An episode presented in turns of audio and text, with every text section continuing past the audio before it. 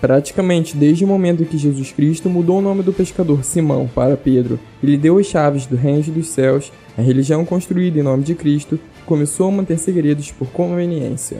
Considerada perigosa pelos imperadores romanos, os cristãos foram para baixo da terra, literalmente, reunindo-se para olhar nas catacumbas e cavernas. Inventaram gestos, símbolos e outros códigos secretos para se reconhecer, se comunicar e evitarem serem descobertos e perseguidos. Desde sua criação, o cristianismo foi uma religião de segredos. Depois de três séculos de repressão, a condição dos proscritos daqueles que seguiriam a Cristo terminou quando o imperador Constantino se converteu à religião depois de ter visto a luz, literalmente. Em 302 d.C., quando se preparava para lutar contra seu mais poderoso rival, Maxêncio, junto ao rio Tibre, ele informou ter visto a cruz de Cristo diante do sol com as palavras: Com este, com este sinal vencerás. vencerás. Ordenou os seus homens que colocassem cruzes em seus escudos e venceu a batalha.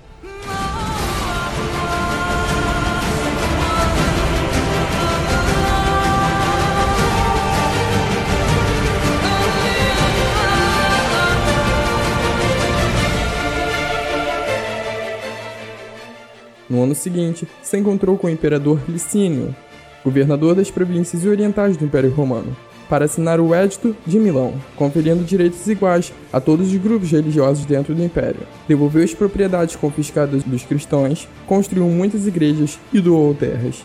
Enviou sua mãe a Jerusalém para encontrar o lugar onde Cristo fora crucificado e construir uma igreja no local e ordenou aos bispos da religião que convocassem o primeiro concílio de Nicéia em 325 d.C. para lidar com os falsos ensinamentos no interior da igreja.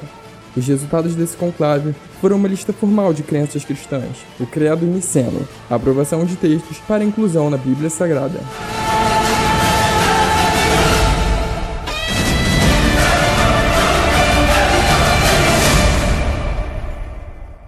Aos mais nobres cavalheiros e damas, sejam muito bem-vindos ao Mistérios Literários.